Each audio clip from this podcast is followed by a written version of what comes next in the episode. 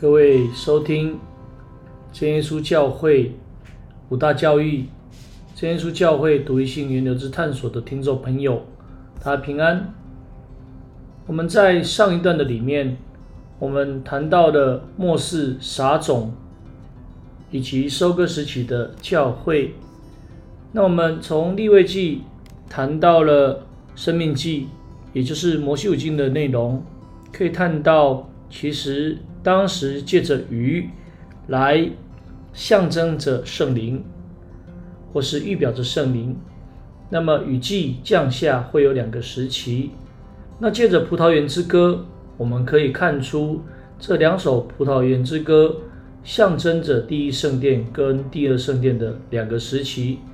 而第一圣殿跟第二圣殿，也就是来象征着撒种跟收割时期的一个教会。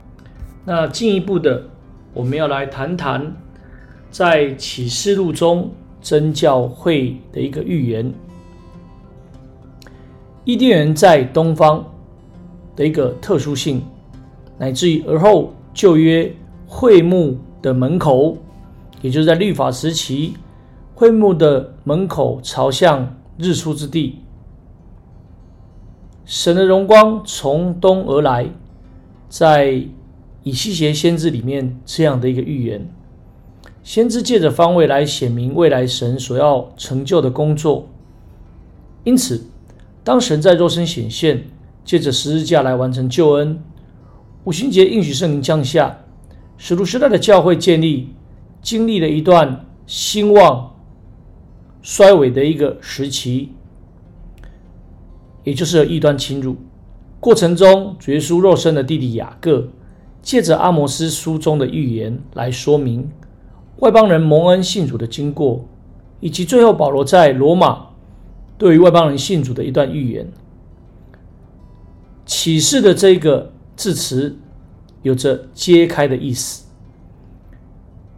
与揭开一词相对应的，就记载在旧约但以理书里面的隐藏封闭。所以隐藏封闭。跟揭开是相对应的。先知但以理为尼布甲尼撒王所解妙的内容，指出日后必有的事。在当时的梦境里面，有一块非人手所凿的石头，看得出当时所记载的有一个永不败坏的国会来出现。进入但以理书的十二章之后，可以了解到但以理虽然想知道最后。意象的一个意义，但神并没有让丹尼里知道，并且隐藏封闭，要他去享受未来的福分。但是如今在启示录里面，却借着羔羊揭开书卷，来说明未来的事。当时间进入了西元九十年的前后，十二使徒只剩下使徒约翰在拔摩海岛的这个地方，绝书差遣使者。小玉约翰要他将所看见的都证明出来，而约翰在林里所听见、所看见的，就是指向未来所发生的事。那么，从启示录的四章进入到第五章之后，我们可以清楚看见羔羊得以展开书卷，先知但以理虽听见，虽隐藏封闭，无法得知，但是在这末世。绝书将必要快成的事指示他的众仆人。那么，在启示录的第七章中，一开始谈到的日出之地的一个方位，更有着一个承先启后的一个象征方式，是真神末世救赎经纶的一个展现。那么，我们在接下来的内容里面，我们会透过方位，我们会透过外邦人建立圣殿的这个事情。以及启示录中的预言来做出诠释。第一个部分，先从方位来看，也就是日出之地的预言象征。伊甸园是神在创立世界以前救赎经纶的一个实体，方位在东方，却在始祖犯罪经历洪水之后，现在已经找不到他的一个踪迹了。那么当神选召了闪的十代孙，也就是亚伯兰的时候，给予大国的应许，这是救赎经纶的一个实践。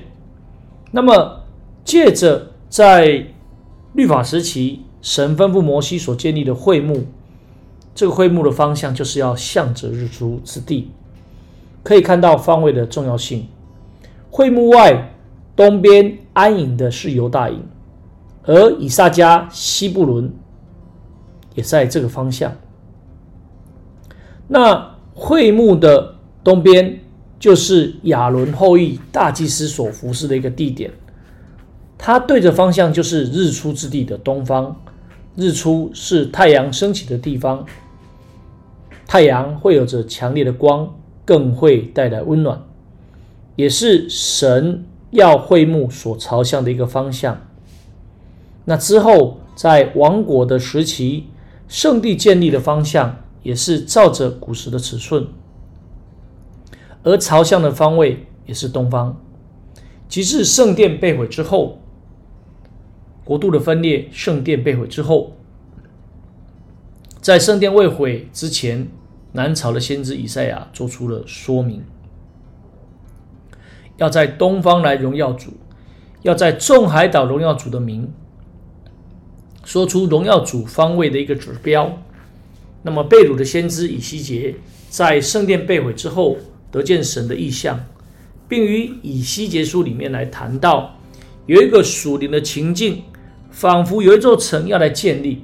从四十章到四十二章里面，可以看到神已经将这个殿的尺寸完整的并精准的启示出来。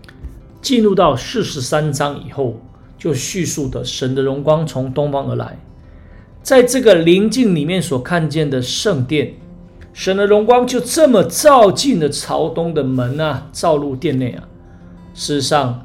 以西结所看见的这个圣殿，从来没有发生过在当代的现实历史当中，因为从被掳归回选民的第二圣殿这个规模，其实跟以西结看到的意象是完全不同的。再来，在马拉基以后，耶稣降生的时候，借着东方的博士看见东方的星，所看见在马槽降生的耶稣基督。主耶稣来讲述末期将要发生的事情。主耶稣谈到闪电从东方发出，直照到西边。就在耶稣基督完成十架救恩之后，在耶路撒冷因着应许的圣灵建立出使徒时代的教会。那么我们就可以把以西结书这一个属灵的圣殿，这殿的门槛下有水从东流出。